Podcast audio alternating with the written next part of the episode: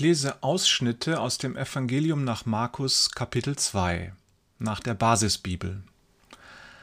Ein paar Tage später kam Jesus nach Kapernaum zurück. Er verkündete ihnen das Wort Gottes. Da brachten Leute einen Gelähmten zu Jesus, aber wegen der Volksmenge konnten sie nicht bis zu ihm vordringen. Deshalb öffneten sie das Dach genau über der Stelle, wo Jesus war. Sie machten ein Loch hinein und ließen den Gelähmten auf seiner Matte herunter. Jesus sah, wie groß ihr Glaube war, und sagte zu dem Gelähmten, Mein Kind, deine Sünden sind dir vergeben. Es saßen aber auch einige Schriftgelehrte dabei, die dachten, wie kann er sowas sagen? Das ist Gotteslästerung, nur Gott allein kann Sünden vergeben. Doch Jesus wusste sofort, was sie dachten. Er sagte zu ihnen, Warum habt ihr solche Gedanken? Was ist einfacher, dem Gelähmten zu sagen, deine Sünden sind dir vergeben, oder Steh auf, nimm deine Matte und geh umher. Aber ihr sollt sehen, dass der Menschensohn von Gott Vollmacht bekommen hat. So kann er hier auf der Erde den Menschen ihre Sünden vergeben. Deshalb sagte er zu dem Gelähmten, Ich sage dir, steh auf, nimm deine Matte und geh nach Hause. Da stand der Mann auf, nahm rasch seine Matte und ging weg. Als Jesus weiterging, sah er Levi, den Sohn des Alphaeus. Der saß an seiner Zollstation. Jesus sagte zu ihm, Komm, folge mir. Da stand er auf und folgte ihm. Später war Jesus bei ihm zu Hause zum Essen. Viele Zolleinnehmer und andere Leute, die als Sünder galten, aßen mit Jesus und seinen Jüngern. Die Schriftgelehrten unter den Pharisäern sahen, dass Jesus mit den Leuten, die als Sünder galten, und mit Zolleinnehmern aß. Da sagten sie zu seinen Jüngern, wie kann er mit Zolleinnehmern und Sündern essen? Jesus hörte das und gab ihnen zur Antwort, nicht die Gesunden brauchen einen Arzt, sondern die Kranken. Ich bin nicht gekommen, um die Gerechten zu rufen, sondern die Sünder. Und niemand füllt neuen Wein in alte Weinschläuche sonst bringt der neue Wein die alten Schläuche zum Platzen. Dann geht der Wein verloren mitsamt den Schläuchen. Nein, neuer Wein gehört in neue Schläuche. Am Sabbat ging Jesus durch die Felder. Unterwegs rissen seine Jünger Ähren von den Halmen. Da sagten die Pharisäer zu ihm, Sieh doch, was deine Jünger tun. Das ist am Sabbat verboten. Er antwortete, Habt ihr denn nicht gelesen, was David getan hat? Er und seine Männer waren in einer Notlage und hatten Hunger. Da ging David in das Haus Gottes und aß die Schaubrote, obwohl es verboten war. Er gab sogar seinen Männern von den Broten. Jesus sagte zu den Pharisäern, Gott hat den Sabbat für den Menschen gemacht, nicht den Menschen für den Sabbat. Also kann der Menschensohn bestimmen, was am Sabbat erlaubt ist. Also die Leute rannten Jesus wortwörtlich die Bude ein. Genau, da war richtig Leben in der Bude. Ui.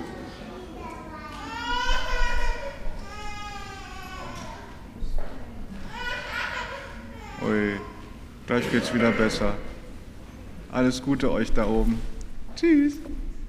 Also Jesus rannte den, äh, nein, die Leute rannten Jesus die Bude ein. Da war also richtig Leben in der Bude, dass es wirklich eng wurde. Und es ist eigentlich schade, dass es damals nicht schon äh, üblich war, Autogramme zu sammeln. Sonst hätten wir bestimmt ganz, ganz viele Autogramme von Jesus überliefert bekommen. Haben wir jetzt leider nicht.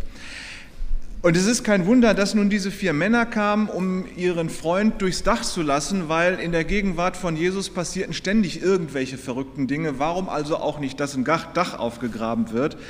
Ähm, so. Wenn man sich das jetzt anguckt, was passiert, dann merkt man, Jesus redet nicht viel. Der guckt und sagt dann einen einzigen Satz, deine Sünden sind dir vergeben. Und damit antwortet er auf eine Frage der Pharisäer, die im Raum stand, die die noch gar nicht ausgesprochen hatten. Nämlich, was hat er vor? Was passiert jetzt?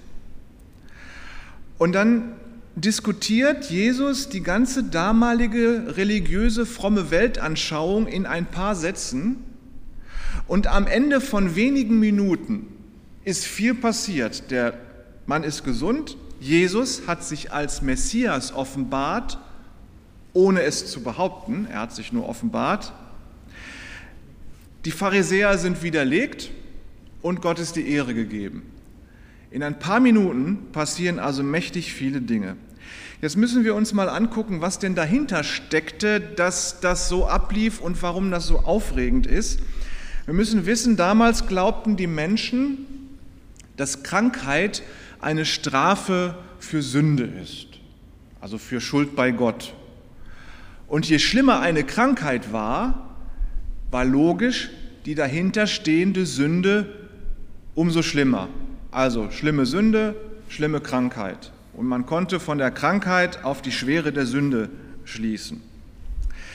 Nun brachten die Männer den Freund zu Jesus, weil sie hofften, dass Jesus ihn heilen würde. Und wenn Jesus ihn geheilt hätte, hätte das logischerweise auch bedeutet, dass ihm seine Sünden vergeben sind. So hängt das also zusammen, das muss man wissen. Wenn Jesus ihn jetzt also einfach geheilt hätte, wäre das überhaupt kein Problem gewesen. Dann hätten sich alle gefreut und Gott die Ehre gegeben, dass Gott Sünde vergeben hat und offensichtlich alles wieder in Ordnung ist und deswegen der ehemals Kranke gesund ist. So wie er ehemals krank war und jetzt gesund, ist er ein ehemaliger Sünder und jetzt von Gott gerechtfertigt, weil Gott ihm vergeben hat. Hätte Jesus ihn also einfach nur geheilt, kein Problem. Nun sagt Jesus aber, deine Sünden sind dir vergeben. Und da schrillen bei den Pharisäern und bei den Frommen seiner Zeit alle Alarmglocken, denn nur Gott kann doch Sünde vergeben. Ein Mensch kann das nicht. Und nun hielten die Pharisäer Jesus ja für einen Menschen. Ein Mensch kann nicht die Sünde vergeben, es sei denn, er ist der von Gott gesandte Retter und Messias. Also quasi der, der, der Mensch, der am nächsten an Gott dran ist, der von Gott direkt aus Gottes Thron heraus gesandt ist zu den Menschen, der kann dann eben auch Sünden vergeben. Deswegen ist es wirklich spannend, dass Jesus sagt, deine Sünden sind dir vergeben, weil normalerweise würden die Leute denken, das kann der nicht. Das ist ein Gotteslästerer, wenn der einfach behauptet oder wenn er einfach jemanden Sünden vergibt. Das geht nicht. Sie mussten also gar nichts sagen, die Pharisäer. Jesus wusste sofort, was sie dachten. Jesus wusste sofort, was alle dachten, nämlich, das geht nicht. Der kann doch nicht Sünden vergeben. Also mit diesem einen Satz, dass Jesus sagt, dir sind deine Sünden vergeben, hat er ein riesengroßes Fass aufgemacht, wo es um die Beziehung zu Gott um das Handeln Gottes, um Sünde, um Vergebung und Krankheit und so geht. Also etwas, was jeden Menschen, zumindest zur damaligen Zeit, den ganzen Tag beschäftigte. Wie kann ich meine Beziehung zu Gott und zu den anderen Menschen so gestalten, dass ich nicht krank werde, weil ich Sünder bin? So, nun als Beweis, dass Jesus sehr wohl das Recht hat, Sünde zu vergeben, heilt er den Mann. Ist ja logisch. Ja? Wenn seine Sünde vergeben ist, ist ja kein Grund, warum er noch krank sein sollte. Also macht Jesus den äh, Mann gesund und beweist damit, dass er tatsächlich der Messias ist, der das Recht hat, wie Gott Sünden zu vergeben. Und das macht er dann eben mit dieser Heilung. Er offenbart sich damit als Messias. Er ist nicht nur einfach irgendein Prediger, der durchs Land läuft und gerade berühmt ist. Er ist auch nicht nur irgendein Prophet, sondern er ist faktisch und tatsächlich der gottgleiche Messias, der zu den Menschen gesandt ist. Was so Jesus typisch ist, ist, dass er nur ganz knapp redet, auf den Punkt. Die längsten Reden, die wir von Jesus überliefert haben, sind ja die Gleichnisse und die Bergpredigt. Und selbst die sind ja denkbar knapp formuliert, immer genau auf den Punkt. Jesus kommt immer auf den Punkt und er kommt in das Herz seiner Zuhörer. Und so auch bei dieser Sache, Jesus sagt nur drei oder vier Sätze und die Sache ist erledigt und alles ist klar und die Leute sind erstaunt und jubeln und loben Gott. Jesus ist sich also offenbar überhaupt ganz sicher, dass er der Messias ist, obwohl er es ja nie sagt. Aber so wie das hier zusammenhängt, wissen alle, die da im Raum waren, vor allem die gebild, theologisch gebildeten Pharisäer, der Mann muss der Messias sein. Das geht nicht anders. Und wenn er den Mann einfach geheilt hätte, wäre das überhaupt kein Problem gewesen. Da hätten sich die Pharisäer ja auch gefreut. Gut.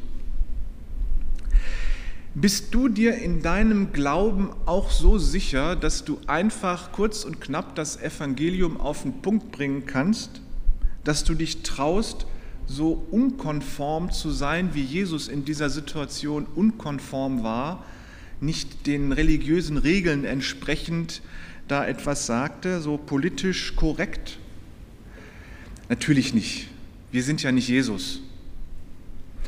Aber wir sollen doch Jesus nachahmen, wenn wir Jesus nachfolgen, wenn wir uns Christen nennen, wenn wir christliche Gemeinde sind, sollen wir doch auch zusehen, dass wir Jesus konform sind nicht politisch korrekt oder weltkonform oder gut bürgerlich, sondern Jesus-konform. Es ist nur die Frage, was bedeutet das? Christen können Menschen die Vergebung Gottes zusprechen. Apostel Johannes schreibt, ähm, wenn wir unsere Fehler bekennen, ist Gott treu und gerecht und vergibt uns. 1. Johannes 1, Vers 9. Wenn wir unsere Fehler bekennen, ist Gott treu und gerecht und vergibt uns. Und als Christen können wir jemandem anderen das zusprechen, dass ihm vergeben ist, wenn er seine Schuld, seine Sünde vor Gott bekennt und um Vergebung bittet, können wir ihm zusprechen, dir ist vergeben, du bist jetzt frei von deiner Schuld. Das trennt dich nicht mehr von Gott. Also wohlgemerkt, nicht wir vergeben Sünde, sondern Gott macht das. Das war damals so und das ist heute so. Aber wir können dem Menschen zusprechen im Namen Gottes, dass ihm seine Schuld vergeben ist. Diese Macht haben die Christen von Gott bekommen. Das ist das, was Jesus seinen Jüngern hinterlassen hat. Und wir haben die Macht, Menschen zu segnen. Das ist auch eine große Macht. Menschen in den Zuständigkeitsbereich Gottes zu stellen, Menschen in die Sphäre Gottes zu bringen, damit sie da von ihm berührt und geheilt und gesegnet werden, was auch immer gerade nötig ist. Wer diese Macht nutzt, Vergebung zuzusprechen und zu segnen, der ist Jesus-konform. Also, hast du heute Morgen schon jemanden die Vergebung zugesprochen? Ja, vielleicht hat dich keiner gefragt, ist ein bisschen schwierig. Aber segnen, das können wir ja ständig. Da müsste ja noch nicht mal jemand anders darum bitten, dass wir ihn segnen. Das können wir auch so machen. Versucht doch mal in der kommenden Woche, wenn ihr unterwegs seid, in der Familie, beim Einkaufen, im Beruf, sonst irgendwo in der Schule oder so, die Menschen anzugucken und so kleine Stoßgebete zu Gott schicken, den zu segnen, der euch da gerade begegnet. Das macht richtig Spaß. Und dann kommt eine Sache, also Manche Leute, die so fromm sind, die denken, das hätte Jesus besser gelassen. Da war diese Sache mit dem Fest bei Levi. Erstmal bleibt sich Jesus treu. Er sagt nur einen einzigen Satz und alles ist komplett anders. Also er sieht den Levi, den Zöllner da am Zoll sitzen. Er sagt ein Wort, nämlich komm. Und Levi ist komplett umgekrempelt. Ich weiß nicht, ein paar von euch können bestimmt gut Latein. Also Julius Caesar sagte immer Veni Vidi Vici, ich kam, sah und siegte und bei Jesus ist das immer Veni Vidi, es ändert sich alles. So, ich komme, ich sehe und es ist alles anders. So könnte man vielleicht Jesus zitieren, hat er nie gesagt, aber war so ein Gedanke. Wer Latein kann, kann mir das ja hinterher erklären, was ich kam, ich sah, ich veränderte oder so ähnlich heißt. Nun, Levi ist komplett umgekrempelt und das Erste, was er macht, ist, Jesus einzuladen. Und dann lässt sich Jesus einladen in den Abschaum der Gesellschaft. Er lässt sich zum Essen einladen. Und ich weiß nicht, wie es euch geht, aber setzt ihr euch mit wirklich jedem an einen Tisch, um mit ihm Gemeinschaft beim Essen zu haben, um euch gegenseitig vorzumachen, was so eure Essgewohnheiten sind und wie laut ihr schmatzt oder so, oder der andere das zu hören. Es ist was sehr Persönliches, miteinander zu essen, jemanden nach Hause einzuladen und dann mit jemandem Mahlzeit zu halten. das ist was sehr Persönliches. Man begegnet sich dann auf Augenhöhe. Man, man teilt sich quasi mit, dass man gleich ist, weil man am gleichen Tisch sitzt und das gleiche Essen teilt.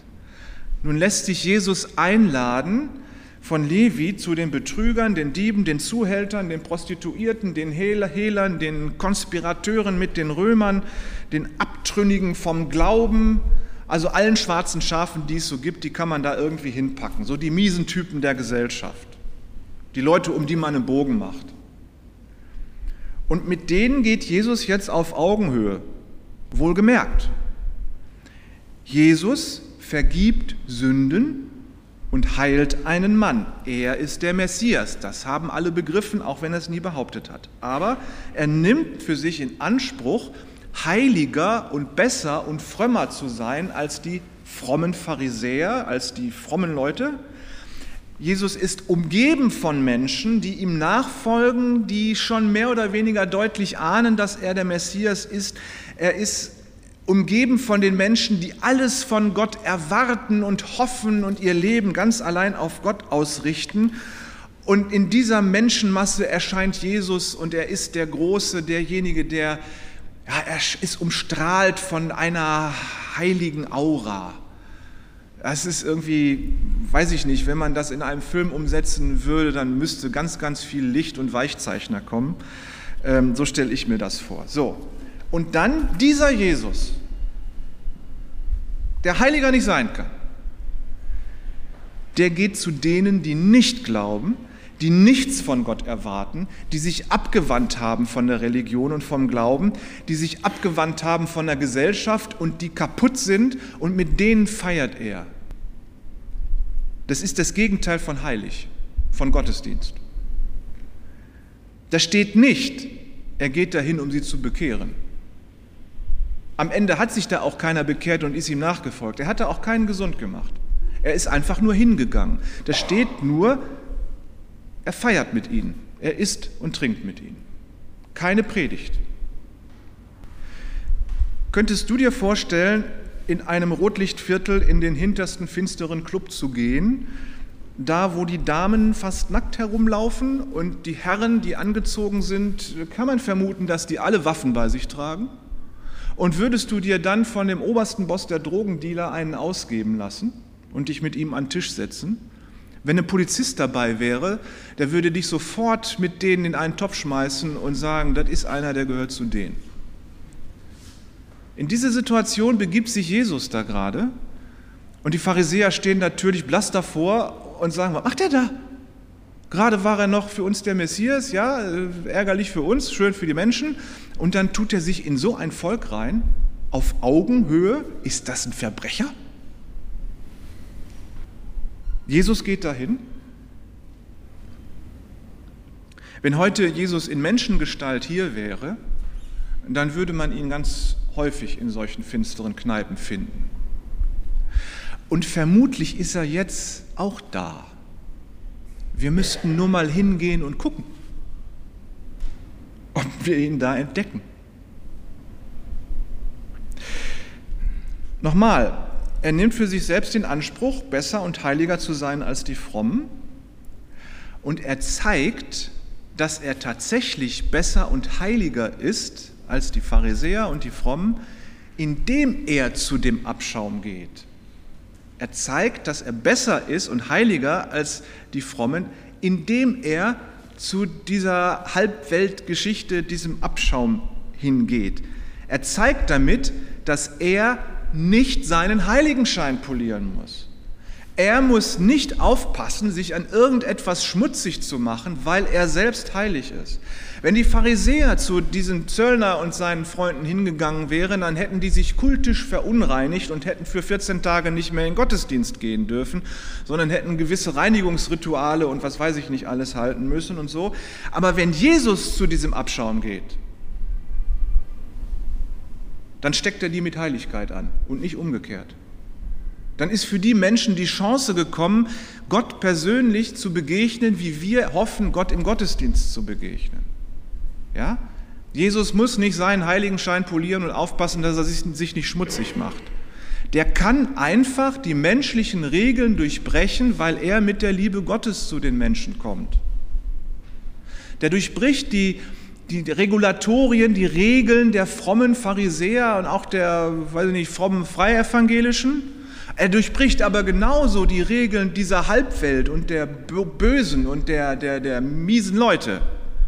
Er kommt mit der Liebe Gottes. Also wenn das unsere gutbürgerlichen Regeln sind und das sind unsere frommen Regeln und das sind die Regeln der, weiß ich nicht, Betrüger und Verbrecher, dann kommt Jesus quer dadurch geschossen mit seiner Liebe und zerstört das einfach. Das ist nicht die göttliche Umkehrung der Verhältnisse, das ist die göttliche Durchbrechung der Verhältnisse.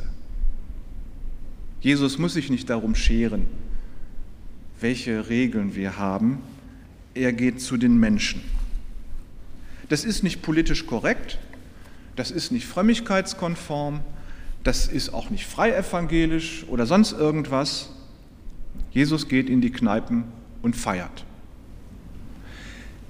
Vielleicht sollte er das lieber lassen, wenn er die Frommen dieser Welt auf seiner Seite haben will. Die evangelischen und katholischen, die freievangelischen, die progressiven, die konservativen, die evangelikalen, die Pfingstler, Reformierten und Pietisten. Wenn er die auf seiner Seite haben will, sollte er sowas nicht immer tun.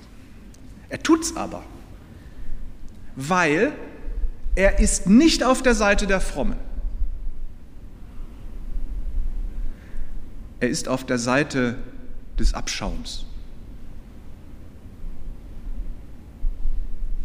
Nicht wir, wir Frommen, sollen bestimmen, wo Jesus ist, sondern Jesus bestimmt, wo wir sein sollen. Wenn du Jesus nachfolgen willst, ihm hinterhergehen willst, so wie der Levi und die anderen elf Jünger,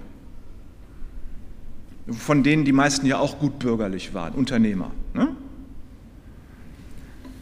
Wenn du Jesus nachfolgen willst, dann wirst du automatisch beim Abschaum landen. Mit Jesus, klar. Und wie die Jünger kannst du dann nichts anderes tun, als Jesus zuzugucken, wie er Herzen heilt, wie er verletzte Seelen heilt, wie er Menschen rettet. Wir sind nicht bei den Sündern, um sie in ihrer Sünde zu rechtfertigen. Wir sind bei den Sündern, ja, aber wir sind dann dabei, wenn Jesus sie rettet. Das dauert manchmal eine ganze Weile. Manchmal kriegen wir es am Ende gar nicht mehr mit. Aber so wie die Jünger damals dabei waren, einfach nur dabei, können wir auch einfach nur dabei sein, wenn Menschen von Jesus gerettet werden. Und dazu muss man manchmal in die finsteren Kneipen gehen. Also was mal klar ist, Jesus kümmert sich nicht um Konventionen, auch nicht um die freievangelischen, obwohl natürlich unsere freievangelischen Konventionen die allerbesten sind, das ist ganz klar, sondern er kümmert sich um Menschen und da spielen Konventionen keine, keine Rolle. Er sagt, ihr Frommen, eure Seelen sind doch gerettet, ihr wisst doch, dass ich euer Retter bin, ihr kennt mich doch, ihr kennt Gott. So, und jetzt gehen wir zusammen zu denen, die Gott noch nicht kennen und deren Seelen noch gerettet werden müssen. Jesus sagt von sich, ich bin der Arzt und da sind so viele verletzte Seelen, so viele verwundete Seelen, die müssen geheilt werden. Das ist die göttliche Logik. Und die Jünger waren dabei als seine Arzthelfer. Und genau das können wir auch sein. Nur wo bist du? Wo bin ich? Wo sind wir als Gemeinde? Sind wir bereit zu liebevoller Zuwendung zu jedermann?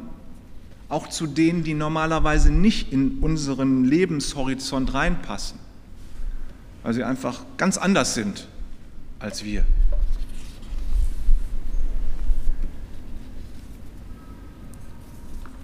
Gucken wir weiter. Die Frommen damals, die hatten ja so ihre Regeln, so wie die Frommen heute haben auch so ihre Regeln. Ne? Damals fastete man regelmäßig.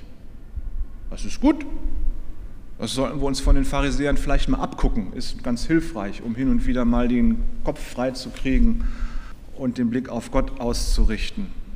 Damals fastete man also regelmäßig, das gehörte zum Gott, gottgefälligen Leben und nun kommt Jesus und fastet nicht. Wir fragen die Pharisäer, Moment, was ist denn jetzt hier? Das sind doch unsere Traditionen und so, also die Jünger von Johannes machen das doch auch und jetzt du nicht.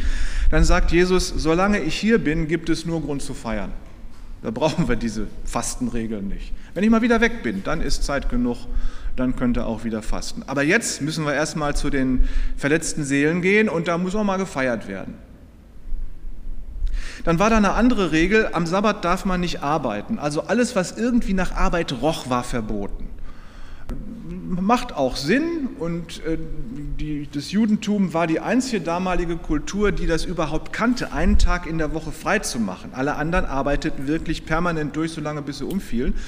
Und äh, die, die Juden waren wirklich die einzigen, die einen Feiertag in der Woche hatten. Also macht das auch Sinn, da sehr darauf zu achten, dass da auch wirklich keine Arbeit passiert, damit man wirklich zur Ruhe kommt und Zeit hat, in der Gemeinschaft Gottes zu sein. So einen Sabbat äh, sollten wir uns auch hin und wieder mal regelmäßig gönnen. Nicht hin und wieder, sondern regelmäßig. Gut, also der Sabbat bei den Juden, das ist immer der Samstag jede Woche. Und schon das Pflücken von Ähren auf dem Acker galt als Erntearbeit. Und nun hatten die Jünger Hunger, hatten sich was abgerupft und dann kamen die Pharisäer, logisch, kamen vorbei und sagten immer, das geht doch nicht. Wir haben doch Sabbat, das ist verboten. Und dann macht Jesus ganz deutlich klar, die Gesetze Gottes, die sind nicht dazu da, die Menschen zu beschränken. Die Gesetze Gottes sind dazu da, um Menschen Frieden zu geben und Freiheit. Im Sabbatgebot geht es um Freiheit von Arbeit. Die Sklaven in Israel durften auch den Sabbat halten und die durften auch nicht arbeiten. Also es geht tatsächlich um Freiheit und Frieden und zur Ruhe kommen beim Sabbat. Und die Gesetze sind nur dann richtig angewendet, wenn Frieden und Freiheit dabei rauskommt.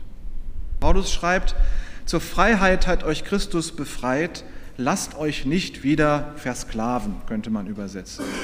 Das heißt, es geht Jesus nicht um die Regeln, sondern es geht Jesus um Freiheit und Frieden. Und für Freiheit und Frieden sind Regeln gut. Aber die Regeln sind nicht um sich, für sich selbst da, sondern sie sind da, um zu dienen, dass Freiheit und Frieden für Menschen bei rauskommt. Das heißt, die Regeln müssen den Menschen dienen und nicht umgekehrt. Jesus ist also überhaupt nicht politisch korrekt, sonst hätte er da zusammengezuckt und offenbar ist Political Correctness nichts, was Frieden bringt und frei macht. Ist manchmal ganz gut, damit es ein bisschen friedlich bleibt, aber Frieden mit Gott bringt es den auch nicht. Für die Menschen, denen der Frieden, denen er Frieden und Freiheit bringen will, ist Jesus ja geboren, er ist gestorben und er ist wieder auferstanden. Und am Ende hat man ihm kein Denkmal gebaut. Das ist ja schon überhaupt unüblich. Wenn ein Mensch kommt und er wird dann angegriffen, ein Held, ein Retter, der lässt sich doch nicht hinrichten, ohne vorher zu kämpfen. Und wenn er dann gestorben ist, dann ersteht er normalerweise nicht wieder auf, sondern man baut ihm ein Denkmal. Also schon da durchbricht Jesus die, alle Traditionen, die es irgendwie gibt. Er ist der Retter, der vorher nicht gekämpft hat und er ist wieder auferstanden, statt tot zu bleiben. Deswegen brauchte man ihm ja kein Denkmal bauen, weil Lebendigen braucht man kein Denkmal bauen.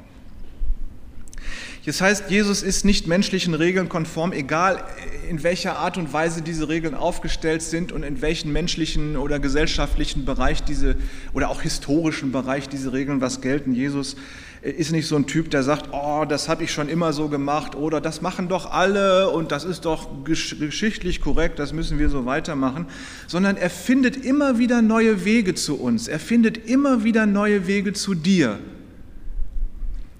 Und möglicherweise findet er Wege zu dir, von denen du nicht gedacht hast, dass es die überhaupt gibt. Er durchbricht plötzlich alle Regeln und dein komplettes Weltbild nur, um bei dir anzukommen um dir zu sagen, Gott liebt dich, du sollst gerettet werden. Jesus sieht dich wie den Levi.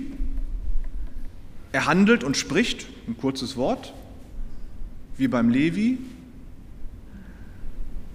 damit du gerettet wirst, damit deine verwundete Seele geheilt wird. Der kommt nicht und kippt die ganze fromme Soße, die wir frommen so haben, mit den frommen Sprüchen und so über deine Seele, sondern der kommt und erreicht dich und es wird lebendig und frisch.